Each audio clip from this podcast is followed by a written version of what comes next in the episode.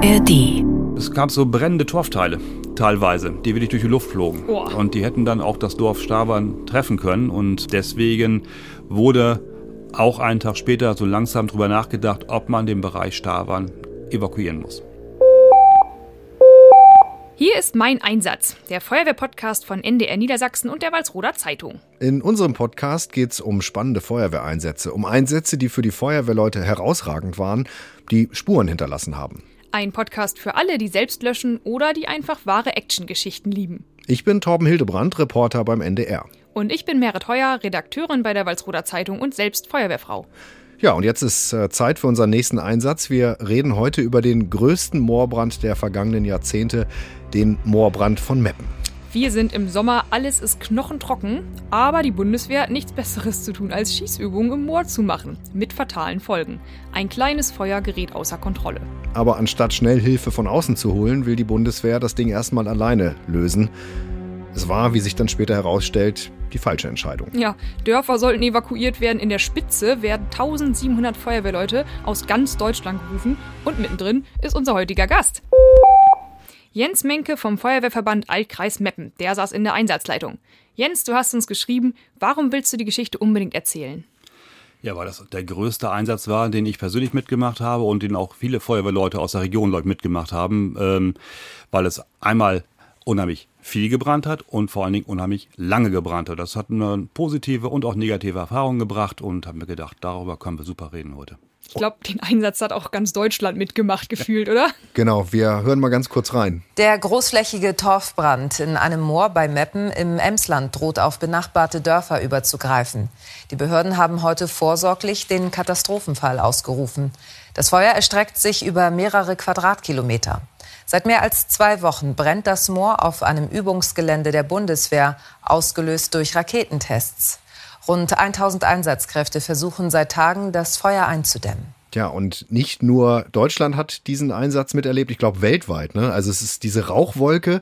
Äh, vielleicht fangen wir damit mal an. Ich habe noch diese Bilder im Kopf. Diese Rauchwolke war riesengroß. Ne? Die Rauchwolke war Wahnsinn. Also ähm, man konnte sie ja schon mal sehen bei uns, äh, vom Weiten schon.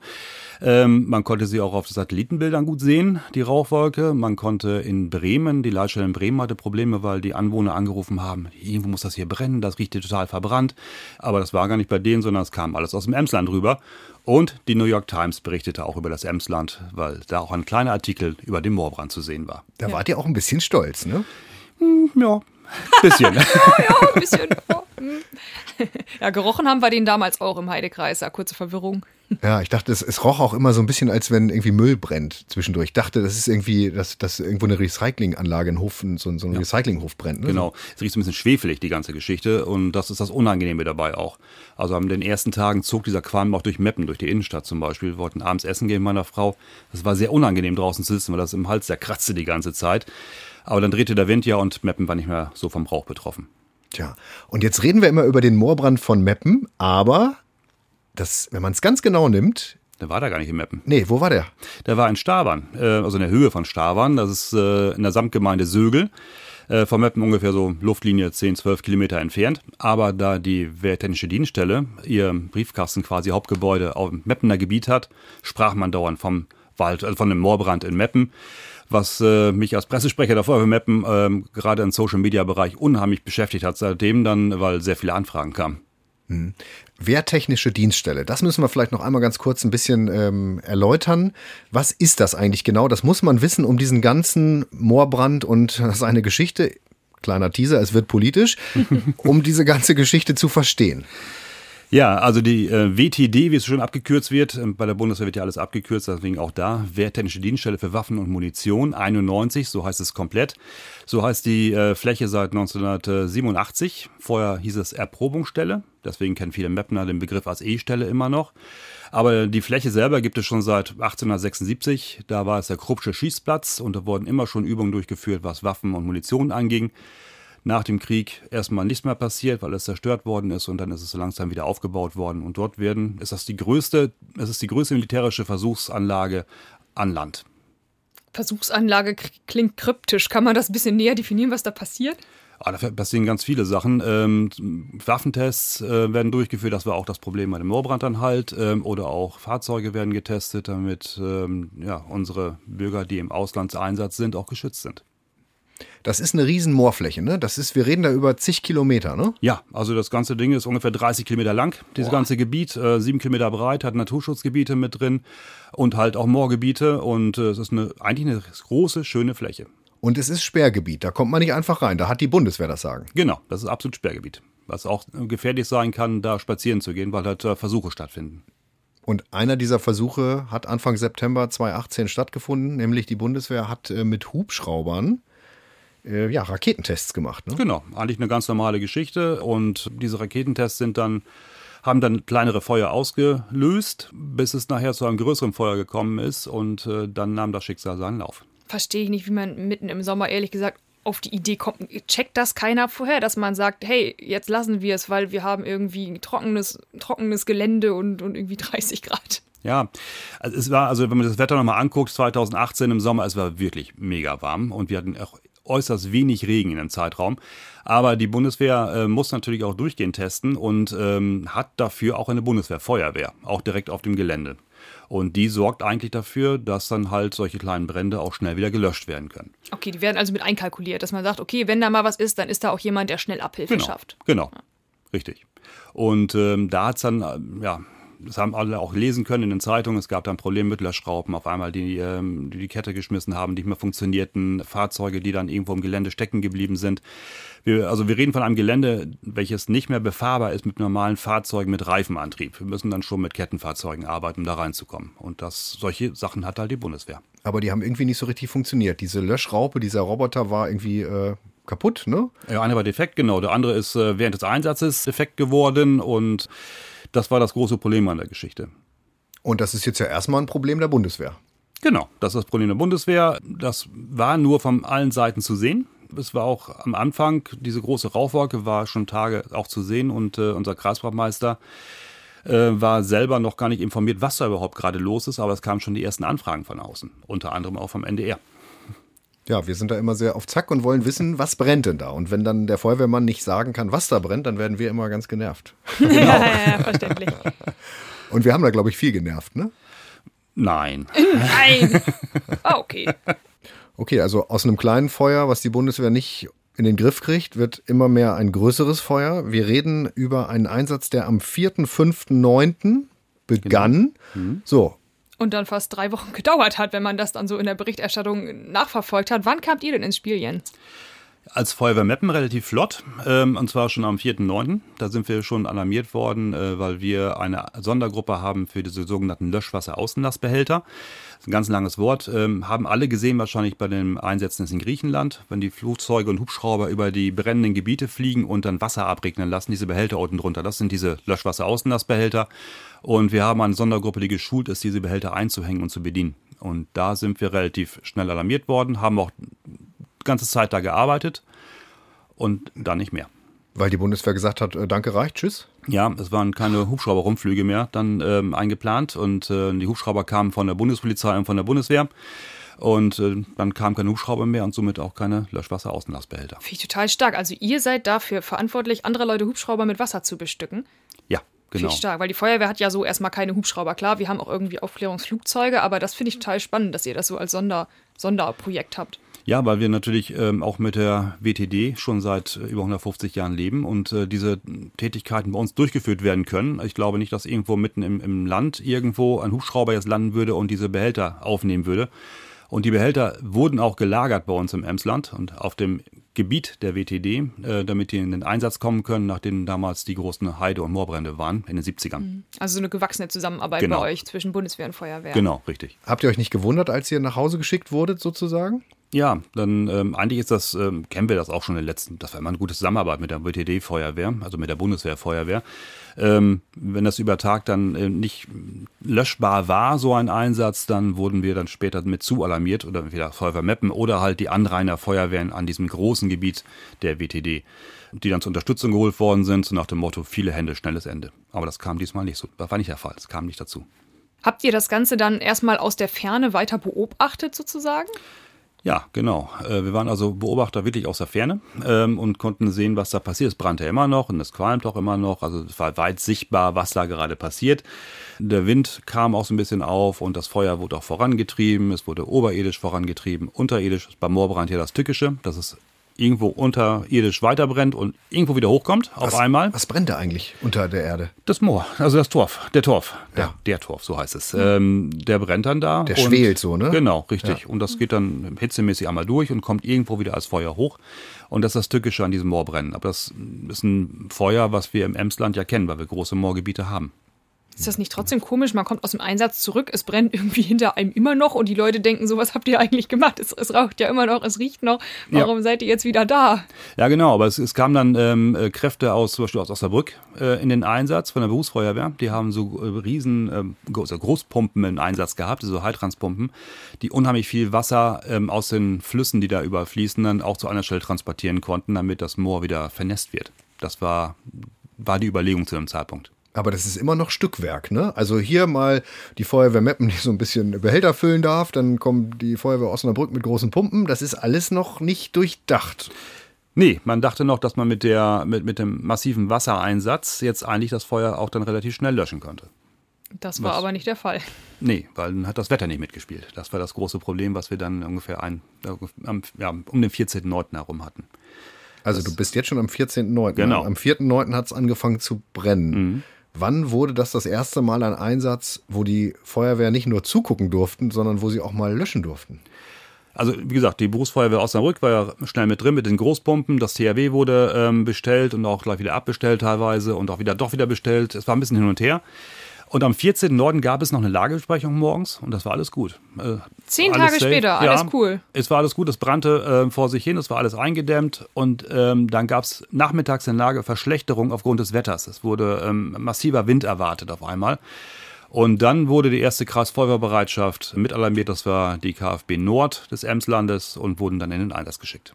Kreisfeuerwehrbereitschaft ist ein schönes Wort für unser Blaulichtlexikon. Das Blaulichtlexikon klappen wir immer dann auf, wenn wir Begriffe haben, die jemand, der nichts mit der Feuerwehr zu tun hat, vielleicht nicht so ganz alleine weiterkommt. Und äh, Kreisfeuerwehrbereitschaft ist ein schönes Wort, was Merit jetzt noch mal ein bisschen erläutern kann. Die Kreisfeuerwehrbereitschaft kommt immer dann zum Einsatz, wenn die Feuerwehrleute vor Ort die Probleme nicht mehr alleine lösen können. Zum Beispiel, weil der Einsatz immer länger und länger wird oder weil Spezialgeräte gebraucht werden. Das kann bei einem Moorbrand der Fall sein, aber auch beim Hochwasser oder bei einem Zugunglück. Jeder Landkreis hat diese Kreisfeuerwehrbereitschaften, die im Ernstfall aktiviert werden. Sozusagen das A-Team für die besonders heiklen Fälle. Im normalen Alltag sind die einzelnen Feuerwehrautos und das Personal an ihrem Heimatstandort stationiert. Wird die Kreisfeuerwehrbereitschaft zur Verstärkung gerufen, kommen die Feuerwehrleute mit ihren Fahrzeugen aus allen Himmelsrichtungen angefahren. Sie sammeln sich an einem Ort und fahren dann als Kreisfeuerwehrbereitschaft gemeinsam mit Blaulicht dahin, wo sie gebraucht werden. Also wir sind jetzt schon zehn Tage später, das dampft da immer noch am Horizont. Ähm, lief das da einfach so nebenher weiter? Hat sich das mal verändert, die Lage oder so? Wie habt ihr das wahrgenommen? Ja, das Feuer äh, brannte äh, fleißig vor sich hin. Ähm, und das ist aber bei diesem Moorbrennen auch vollkommen normal, dass es lange dauert, äh, weil man auch in die Tiefe kommen muss, um sowas abzulöschen. Das heißt, in die Tiefe muss das Wasser hinein, damit das Feuer überhaupt ausgehen kann. Und deswegen dauert es oftmals auch sehr lange. Die zehn Tage kommen jetzt, wenn man es so hört, sehr, sehr lange vor, aber es ist ein Zeitraum, den man dafür wohl gebrauchen kann. Und das Feuer hat sich etwas ausgebreitet zu dem Zeitpunkt, aber es war ähm, jetzt ein, nach zehn Tagen noch nicht so windig, dass wir da riesige Probleme erwartet haben oder die Bundeswehrfeuerwehr keine riesigen Probleme erwartet hat. Genau, und dann wurde es windiger. Äh, genau. Äh, Einsatzlagebesprechung, Kreisfeuerwehrbereitschaft, die erste ist da. Genau. Und kommt da an und sagt, na, herzlichen Glückwunsch, jetzt sollen wir hier die Kohlen aus dem Feuer holen sozusagen? Ja, dann ging es wirklich los. Am 14.09. war das dann, ähm, ging es los und da ähm, kam diese Wetterverschlechterung. Ähm, langsam aber sicher auf den Satellitenbildern waren die zu sehen schon. Das kommt jetzt richtig massiv Ärger auf uns zu, weil unheimlich viel Wind kommen sollte. Ähm, und dann wurde halt die erste Kreisfeuerbereitschaft alarmiert. Das ist die Emsland Nord gewesen ähm, mit, der Wasserförder, äh, mit dem Wasserförderzug. Und es wird jetzt ein bisschen organisiert. Alle Einsätze vom THW, von der ähm, Feuerwehr laufen unter der ähm, Kontrolle und dem Kommando der Bundeswehr. Das war zu dem Zeitpunkt ganz normal. Und die Kreisfeuerwehrführung des Landkreises Emsland mit dem Innenministerium zusammen und der Niedersächsischen Akademie für Brand- und Katastrophenschutz äh, haben sich zusammen beraten auch äh, und unterstützt. Teilweise fanden die Gespräche auch im Kreis aus dem Meppen statt. Da ging es aber schnell auf die nächste Ebene. Genau. Dann, dann äh, wurde mal richtig jetzt mal durchgezündet, also bei der Feuerwehr durchgezündet, nicht beim Feuer, Gott sei Dank. Und dann äh, kam alles so richtig äh, in Wallung. Was auch gut war, denn vier Tage später lief die Lage komplett außer Kontrolle. Dann kam nämlich dann dieses, dieser Wind auf so richtig und das Feuer hat sich oberirdisch und unterirdisch weiter verbreitet. Dann kam so langsam der Bereich auf, wo Starwan, diese Ortschaft Starwan und auch äh, Sögel langsam gefährdet wurden, weil das darauf zugetrieben wurde, die ganze Geschichte. Was hätte da passieren können? Es, ähm, es gab so brennende Torfteile teilweise, die wirklich durch die Luft flogen. Oh. Und die hätten dann auch das Dorf Stabern treffen können. Und ähm, deswegen wurde auch einen Tag später so langsam drüber nachgedacht, ob man den Bereich Stabern evakuieren muss. Das klingt richtig wie Brandgeschosse im Mittelalter da. Ja, es klingt auch so, ja, es sieht doch fast ein bisschen so aus, ein bisschen langsamer. die fliegen so ein bisschen durch die Luft und kommen dann irgendwo wieder an. Die Kreisfeuerwehrbereitschaften kommen also nach und nach jetzt äh, ins Emsland, um zu helfen. Die Bundeswehr macht die Tore auf und lässt Hilfe zu. Von woher kamen denn überall die, die Helfer? Ja, der kam zunächst kamen die aus dem Emsland und danach aus ganz Niedersachsen und danach auch ganz Deutschland. Das wurde so richtig äh, nach und nach kamen auch Kräfte, die man vorher noch nie gesehen hatte, mit in den Einsatz hinein. Es läuft ja, die lösen sich ja gegenseitig ab. Ist ja nicht so, dass ähm, also oftmals nicht so, dass mehrere Kreisfeuerbereitschaften gleichzeitig im Einsatz sind, sondern dass sie sich nach und nach ablösen, um die Kräfte auch zu schonen der einzelnen ähm, Einheiten. Dazu kam das technische Hilfswerk noch, äh, was auch unterstützt hatte und dann ja die ähm, Berufsfeuerwehr aus Osnabrück mit, mit den Großpumpen im Einsatz gewesen sind. Und alle zusammen haben dann halt diese große Menge an Einsatzkräften ausgemacht.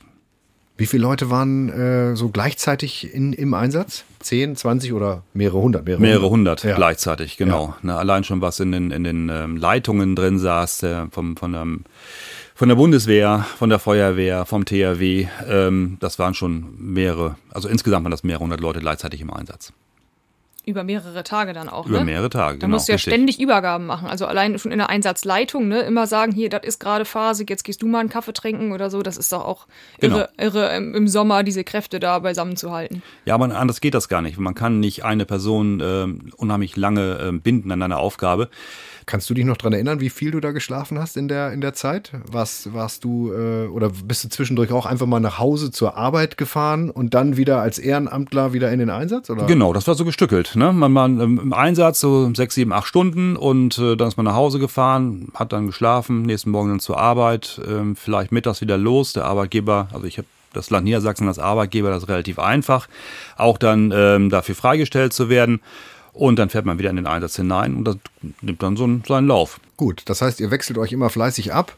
Sowohl die, die Kreisfeuerwehrbereitschaften mit zig Kräften auf einen Schlag, als auch ihr in der Einsatzleitung. Mhm. Und kommt ihr dann auch mal irgendwann mit dem Löschen voran? Gab es irgendwann mal Momente, wo man auch mal einen Erfolg gesehen hat? Später ja, aber in der Geschichte, in der Erschierung, wo wir jetzt gerade gewesen sind, ähm, spitzt sich das eigentlich noch ein bisschen zu gerade. Es wird noch immer schlimmer. Denn äh, es droht ein Orkantief mit richtig 85 km/h Windstärke, was das Feuer so richtig vorangetrieben hätte. Und es waren Überlegungen laut geworden, die Ortschaften Stavern, Klein- und Großstavern zu evakuieren, weil es einfach zu gefährlich werden könnte. Krass. Was natürlich dann auch ähm, bei der Bevölkerung für sehr viel Unmut gesorgt hat, logischerweise, äh, ihr Hab und Gut dazulassen teilweise. Und es ist ein ländlicher Bereich, das heißt, wir haben dann auch viele ähm, landwirtschaftliche Betriebe, die ihre Tiere da stehen haben. Was machen wir mit denen? Müssen die dann auch weg? Wo sollen die überhaupt hin? Und das, deswegen wurde das im Vorfeld schon kommuniziert.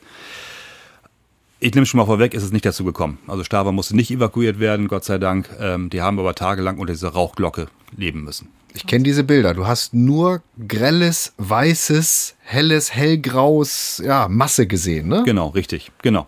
Und was macht man dann? Kann man sich äh, feuchte Tücher vor die Nase halten, wenn ich als, also ihr als Feuerwehrleute seid geschützt mit Atemschutzgeräten, aber was mache ich als Anwohner? Fenster und Türen geschlossen halten, das geht doch in jede Ritze. Das, ja, das ist das Erste, was man machen kann, alles dicht halten. Ähm, man kann es, man kann es wohl aushalten. Äh, diese feuchten Tücher vom Mund, die man aus den amerikanischen Spielfilmen kennt, die bringen eigentlich so richtig viel, weil die erzeugen einfach keinen Sauerstoff. Ne? Die Tücher, das ist ein großer Nachteil dabei.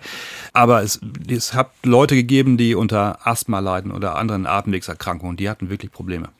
Das äh, war sehr, sehr unangenehm für die. Selbst wenn man keine Probleme hat, ich glaube, es ist einfach, einfach nicht gesund. Ne? Egal, wie du das jetzt irgendwie versuchst abzufangen, das ja. so tagelang einzuatmen, da, da fragt man sich als Anwohner auch so, boah, wie lange müssen wir das noch mitmachen? Genau. Zu dem Zeitpunkt war auch unser ehemaliger Innenminister Boris Pistorius vor Ort, ähm, hat sich da ein Bild von der Lage gemacht äh, mit dem Staatssekretär direkt. und hat auch dann der Bundeswehr eigentlich auch deutliche Ansagen gemacht zu dem Zeitpunkt. Ich kann mich noch als Reporter äh, erinnern, ich war in der Landespressekonferenz in Niedersachsen. Also es, war eine, es hatte eine politische Diskussion ausgelöst. Ne? Mhm. Wir hatten das Feuer, das brannte, es brannte seit Tagen und politisch ging eigentlich die Debatte los.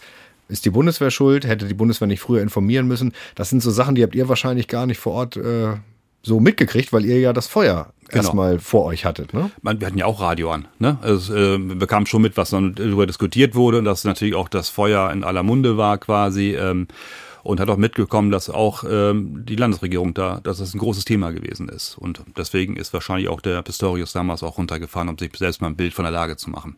Er hatte schon immer ein Gespür für äh, besondere Momente. Das stimmt, ja.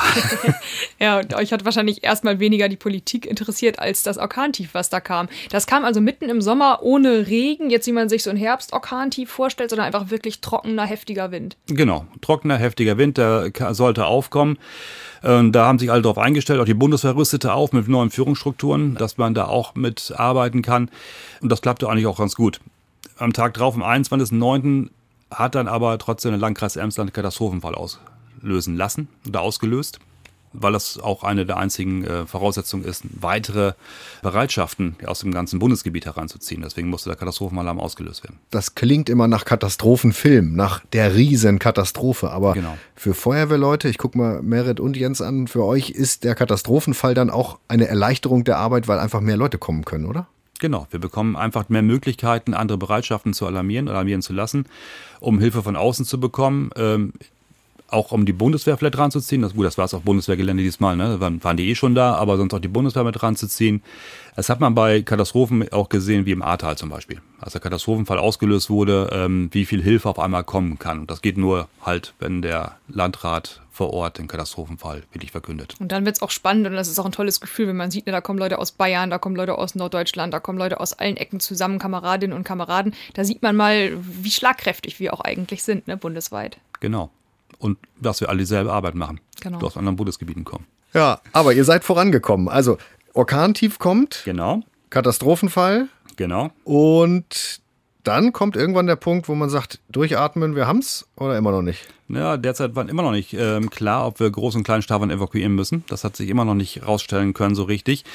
Um bei der Ortschaft Stavern zu bleiben, da läuft auch ein Fluss entlang. Daraus wurde mit großen Pumpen das Wasser herausbefördert, wurde dann bis zur sogenannten Panzerstraße, das ist, das ist eine Straße, die genau zwischen den Ortschaften Stavern und dem WTD-Gelände verlangt läuft hinge, ähm, hingeführt, quasi ein großes Sammelbecken. Von dort aus wurden dann die einzelnen Pumpen bedient, die das Wasser dann quasi über Wasserwerfer in das Brandgebiet hineingeworfen haben. Und, und dann so ging es zu Fuß weiter oder nur mit den Werfer Werfern? Nur mit den Werfern erstmal, okay. äh, weil zu Fuß rein äh, sollten wir auch nicht gehen, aber das Wasser wurde da reingeworfen und somit wurde so eine Riegelstellung quasi, so nennt sich bei der Feuerwehr wieder, ähm, eine Riegelstellung aufge, aufgebaut, um das Feuer halt äh, von der Ortschaft Stavern fernzuhalten. Da geht es dann nicht weiter sozusagen. Da, genau. baut man eine Wasserwand, ja. ne? Genau, so, so kann, man, so kann genau. man sich so vorstellen. Letzte Bastion. Ja, ja. Genau. Und das heißt, die Schläuche kann ich aber schon dann hinlegen zu diesen Wasserwerfern. Ich komme übers Moorgebiet, da, da brennt nicht alles genau, sozusagen. Genau, richtig. Okay, und die schmelzen auch nicht oder so? Das nein, nein, nein. Okay. Und das hat auch unterirdisch was gebracht? Ja, später, weil das Wasser irgendwann ja auch einsickert in den Boden äh, und dadurch den Boden wieder vernässt und dadurch wird das Feuer, was unterirdisch weiter äh, geschwelt hat, äh, wird dann auch abgelöscht, äh, sodass das Feuer nicht unterirdisch weitergehen kann und dann irgendwo 100 Meter weiter wieder hochkommt. Das ist das Tückische bei einem Moorbrand nämlich. Kann ich das nicht irgendwie aufbohren, den, den Boden und das Wasser da im Nein. Schwall? Nee, nee das gibt keine Maschinen, keine... Nein. Da müssen wir durchflügen, die ganze Geschichte. Äh, wahrscheinlich, ob das geht, weiß ich nicht. Müssen wir mal testen. Aber es ist in so einem Testgebiet auch nicht so einfach, da mit dem Boden durchzufliegen. Man weiß, was da alle drin liegt. Wie, wie, tief ist das Feuer im Boden? Ist das äh, 30, 40 Zentimeter unter der Erdoberfläche oder noch tiefer? Oder? Das kann noch tiefer sein, ja, aber meistens so ein bisschen, ja, halb Meter, Meter ungefähr, aber es kann auch noch tiefer brennen. Ja, die, wie lange es brennen kann. Die Chance hat, nach unten zu brennen. Und ähm, wenn wir an der Einsatzstelle sind, ich stelle mir das vor, wie viele Ameisen, äh, alle wuseln da so rum. Ähm, das heißt, es gibt äh, irgendwie fünf äh, Trupps, die sind vorne an den Wasserwerfern und es gibt wahrscheinlich 500 Leute, die Wasser ranschaffen. Oder wie sind so die Verteilungen vor Ort gewesen?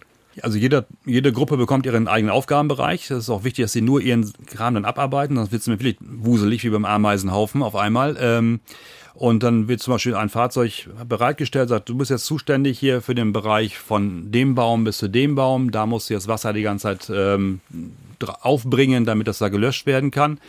Und dann steht das Fahrzeug da mit der Mannschaft und die versuchen immer nur das Wasser darauf zu bringen, auf diese Brandfläche. Ähm, wo natürlich dann auch nicht mehr so viele Leute beschäftigt sind. Deswegen gab es auch ganz viele Aufnahmen, wo Feuerwehrleute sich lässig an ihre Tragkraftspritze, das ist eine Pumpe, äh, angelehnt haben äh, und eigentlich nichts zu tun gehabt haben, weil es lief ja alles zu einem Zeitpunkt. Die große Aufgabe war wirklich, das Wasser von den Flüssen in das Moor hineinzubekommen mit diesen äh, Großpumpen und äh, von da aus dann mit den kleinen Feuerwehrpumpen, äh, im Vergleich kleinen Feuerwehrpumpen, dann in, den, in die Brandstelle zu befördern, das Wasser. Ja, drei Wochen später, Jens, gab es so ein richtiges Feuer aus eigentlich? Nie.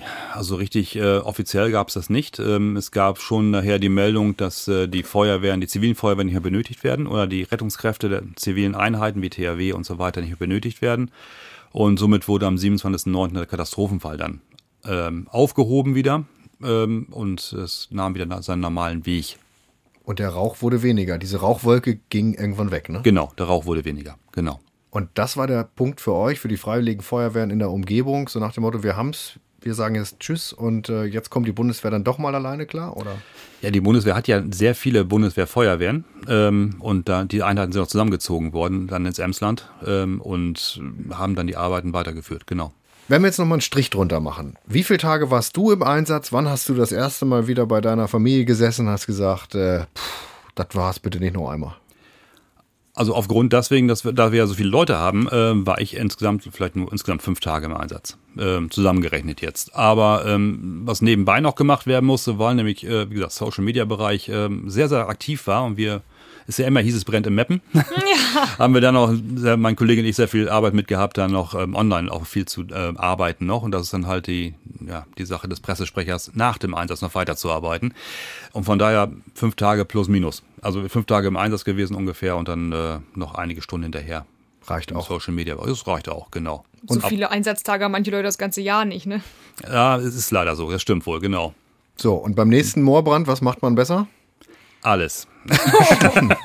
Nein, es, ist, es lief ja auch vieles gut. Ähm, dieses alles ist ein bisschen, ein bisschen ketzerisch. Ähm, es lief ja auch vieles gut. Aber ähm, die Zusammenarbeit der Bundeswehr, Feuerwehr vor Ort hat sich äh, nochmal wesentlich verbessert seitdem, muss man ganz ehrlich sagen. Man, man, man spricht zusammen, man plant zusammen. Äh, seit 2018 sind wir auch schon in Planung, die Feuerwehren, die Anrainerfeuerwehr mit einzubinden in Übungen auf dem Bundeswehrgelände und so weiter. Nur dann kam da ja das, was wir uns alle betroffen hat. Es kam Corona und somit gab es auch keine Übungen, es gab auch keine großartigen Besprechungen.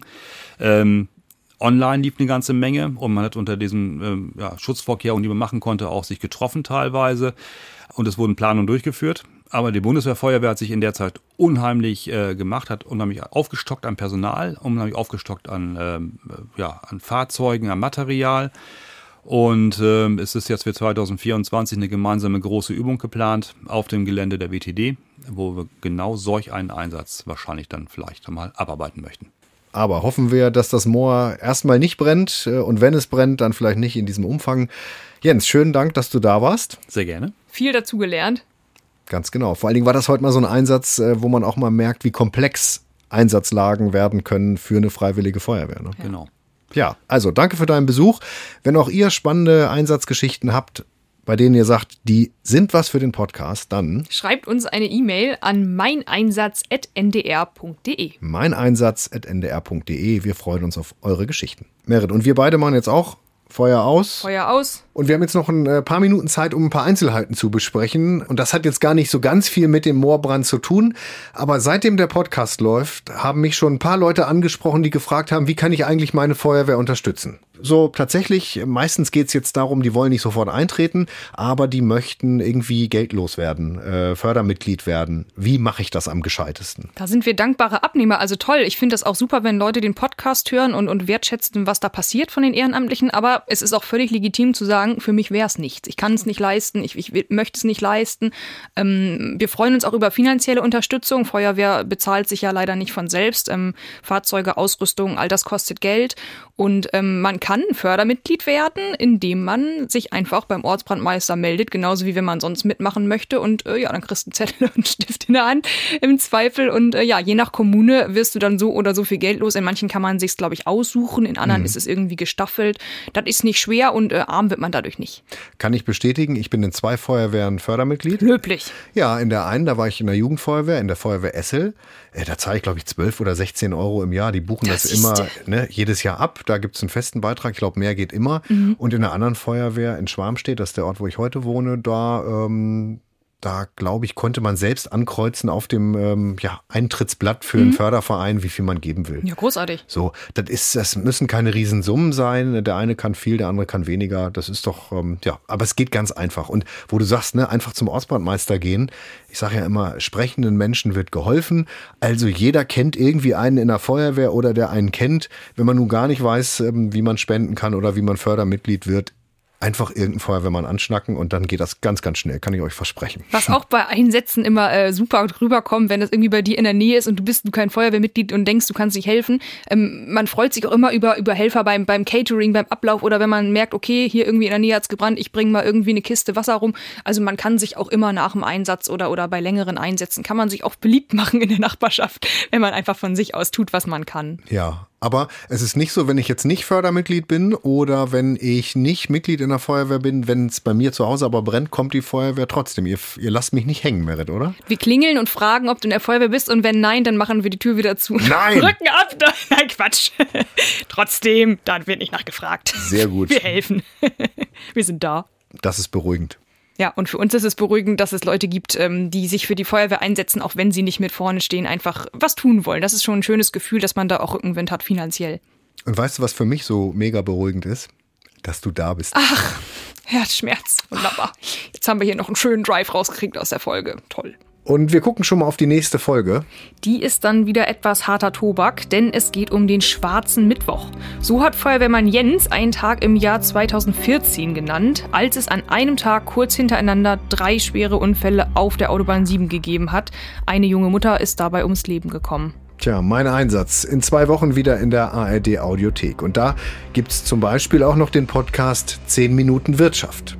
Und mit der Wirtschaft ist das genauso wie mit der Feuerwehr. Das geht uns alle an, denn es geht um Jobs, um Geld, um Zukunft. Kurz und knapp in zehn Minuten.